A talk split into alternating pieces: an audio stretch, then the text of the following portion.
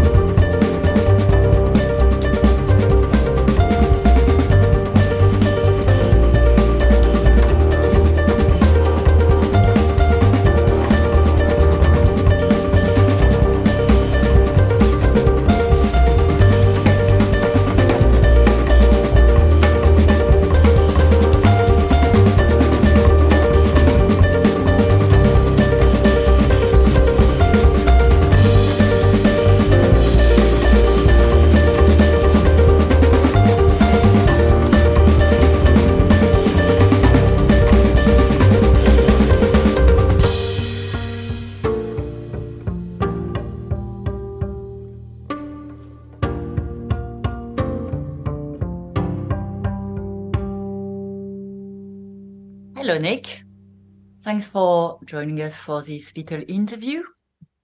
Uh, Hello. so you're one third of GoGo Penguin and one of the founders of the project.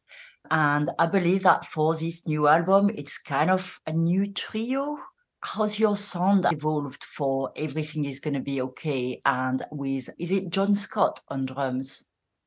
Yeah, it is, it is John Scott on drums. Yeah. And so, yeah, there were after the pandemic, there was a lot of changes and a lot of things happening. And um, it got to a point where we weren't going to carry on with Rob. And it did look like the band for a little short while, maybe a couple of weeks, wasn't going to exist anymore. But we decided that we wanted to carry on as Go Go Penguin, and we found John. I knew him from maybe like 15 years ago, and we'd done some playing together. And it's like, well, let's give him a shot. And the sound has changed because you know if you you change uh, one member of a three piece trio, it's bound to. And we were aware that that was going to be the case, but it's gone really well, and we wanted to try and take it in a bit of a different direction, which I think you can probably hear in at points on the new mm. record. Mm. Yeah, definitely. But yeah, I mean, having seen you live a couple of times, that you've definitely got an expansive sound when you're on stage. For for a trio, it's like a room filling kind of quite a big hefty sound. How do you make that work? How do you translate what you do in the studio with just three people into quite a big dynamic kind of thing on stage or, or is it that dynamic in the studio well joe reiser our sound engineer is a very big part of what we do and he's been with us right from the the outset so we've kind of grown together so really it's as much about him as it is as the three members of the band you know he comes to mm. rehearsals often and you know chips in a little you know not part of the writing process but we always listen to his point of view and i think when we're making a record, we always kind of focus on what's the most important, not worrying about how we're going to play it live, just how what we want to say, do it for the album, and then figure out a way to do it live. And sometimes it's really tricky. Um, but he's been with us all throughout that process, and there's lots of things going on where we're treating the piano with like dampening the strings or the bass the double bass has become such a, a force because it's such a quiet instrument, you know, and the way that we've amplified it and the effects on it and everything. It's to do with that really, but we're all we've always wanted to push the boundaries of what we thought were possible with those instruments and try and replicate a lot of things that you hear in electronica and dance music. Yeah, absolutely. And then, you know, it's it's been interesting to see that kind of evolve over the albums.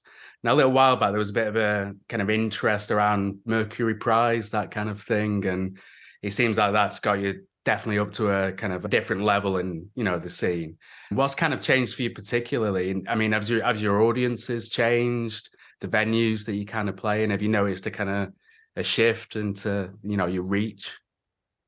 Well, the album that got nominated for the Mercury Prize was a while ago now. It was 2014 V2.0. So definitely at that point, a lot of people didn't know who we were, and mm. that was a real springboard. And and it really ramped up at that time. It felt like it every gig that we did, it was just like sold out wherever we went. And you know, it's an amazing feeling. The venues start getting bigger, and it it was incredible. You know, we've been all over the world with it, places I never thought I'd probably get to play live. So that was quite a while ago and we're just sort of lucky to still be doing that kind of thing you know even after the the pandemic and the feeling of getting back to it and after two years two and a half years or whatever it was of not being able to play just being in a room full of people. We're going to australia and new zealand for the first time later this month so um yeah it still keeps blowing my mind you know we've been at this for like 10 12 years now and it's we're still doing it so that's a good thing.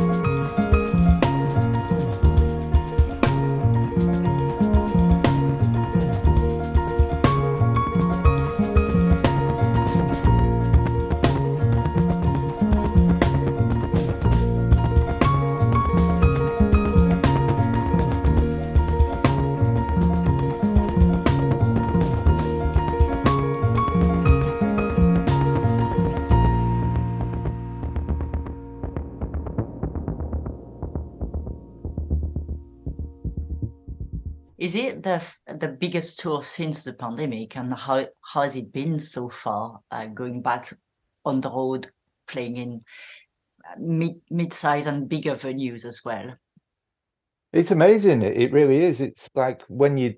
It's so funny because of the forced break of COVID. You know, it's such a bizarre scenario where we actually just stopped and didn't play for two years, and and we had a gig in Manchester at Albert Hall, and that was just such a magical night for for me. It felt like it was for everyone because everyone still had that buzz about being back in a room, be, being able to do this again, life getting back to normal, and it felt really special. You know, people weren't taking it for granted, and now we're sort of like a a year past that point. I think everybody's kind of clicked back into just oh yeah, well you can go watch a gig. Yeah, at that time it was like this is really special. So it feels incredible, and we've done loads of playing. We've been in France a lot over the summer and doing lots of festivals and things like that, and we've been to the US earlier this year and Canada. And so, yeah, it's still going, still good. Yeah. Amazing. You mentioned the Albert Hall. Um, as far as I can understand, you're still working from a studio in Manchester. Are these roots and the community around here important to you as musicians? And how does it shape your uh, experience as musicians and ultimately your music? Or does it not shape it in any way? Yeah, I mean, it, it must do. It's difficult to say because we've, you know, only ever been musicians and in this band within Manchester. But I think once you start touring and seeing other parts of the world, and you kind of get even more of it. I mean, I love Manchester and I've always known it was special anyway, but like you, you get even more of a sense of what's unique about it because not every city has the same thing where there is like this community and lots of people doing lots of different things, but everyone kind of knows about each other. It's still not like a huge place, so everybody's kind of connected in some way.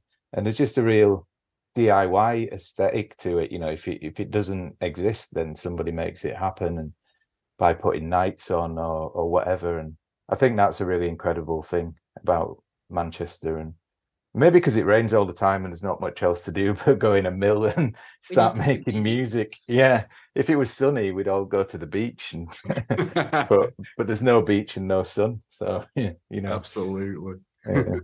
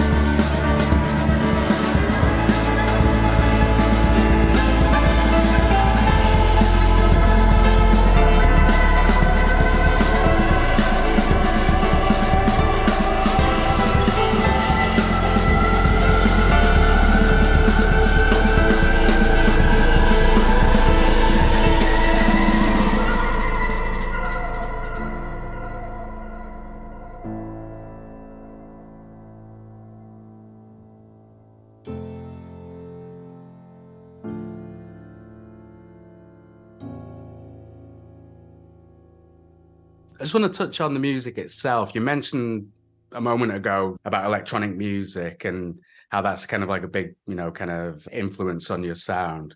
Any other kind of genres that you have influenced it, going to moving further back? I mean, myself personally, I didn't see that much of a difference between a lot of hip hop in the 90s and, and that ele- older electronic kind of scene. Is that mm. something that you guys were influenced by as well? Yeah, hip hop definitely. I mean, I remember another thing from Manchester that often people don't talk about anymore very much, but the whole Grand Central scene and and how sort of integral that was at that time. And mm. you know, I used to I, a bit later on, I started playing in the live band for AIM DJ, and he was on that label. And so that whole sample culture, the whole you know, it all get it all comes from old jazz records and stuff like that. So for me coming up, a lot of it was discovering the music through things like hip hop and figuring out where the samples were were coming from and then delving back. And you know I went and studied jazz at college and stuff but that was a real education for me. And yeah hip hop electronica you know the, usual kind of things really influenced by the trip hop scene in the 90s and and drum and bass was a big thing then. And i think just seeing the double bass like this old archaic instrument being used in this modern way was really inspiring and it still is you know. Yeah. Mm. let's talk a little bit about what's next for you. Any dreams or hopes or ongoing projects for gogo penguin? Yeah i mean we're we're always sort of thinking about what what to do next and obviously there'll be albums to come but there might be other projects where we're looking at collaborating with people and things like that. We're, we're talking about maybe do, collaborating with a visual artist potentially. Things that, just little things that are a bit more interesting than just going out and playing an album. You know, something that's a bit more special. So we're just sort of in discussions about what to do next year and how we're going to do some different type of live shows and and keep writing. You know, keep, always keep writing and think about the next album as well. But maybe a special project on the horizon and and just to keep doing it you know the fact that we're like i said 10 12 years down the line now and we're still here and hopefully we, we can carry on for many more years to come. Mm. absolutely. We very much hope so. Yeah. And um good luck with the upcoming dates. Yeah thanks for your time and look forward to this mix that you've got together for us. All right cool. thanks so much. Cheers dude. Yeah yeah nice to talk to you. Thank all you. right. Merci encore une fois, à Nick, d'avoir pris le temps de nous répondre entre deux parties de tournée. Et c'est parti pour une heure avec sa sélection musicale. Éclectique, comme je le disais plus tôt, il pioche allègrement dans l'electronica. On reconnaîtra Boards of Canada, le hip-hop technoisant de Clipping, le projet franco-letton et ovni musical de Dominique Dumont, les notes délicates du regretté compositeur Ryochi Sakamoto et bien d'autres encore. C'est du pur bonheur et un mix qu'on a envie de jouer encore et encore. Je vous laisse en bonne compagnie et on se retrouve le mois prochain.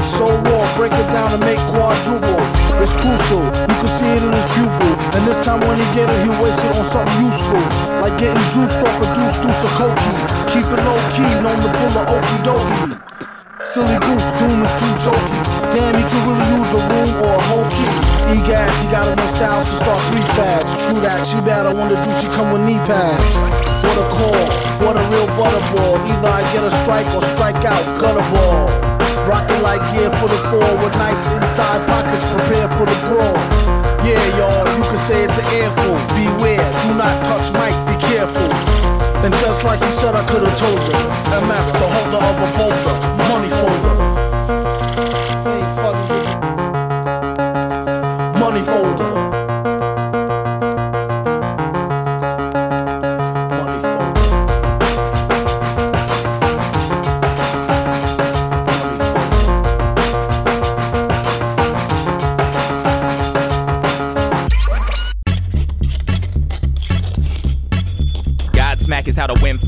face of Mike Winfield on his way home from the bar where he works nights, the worst nights.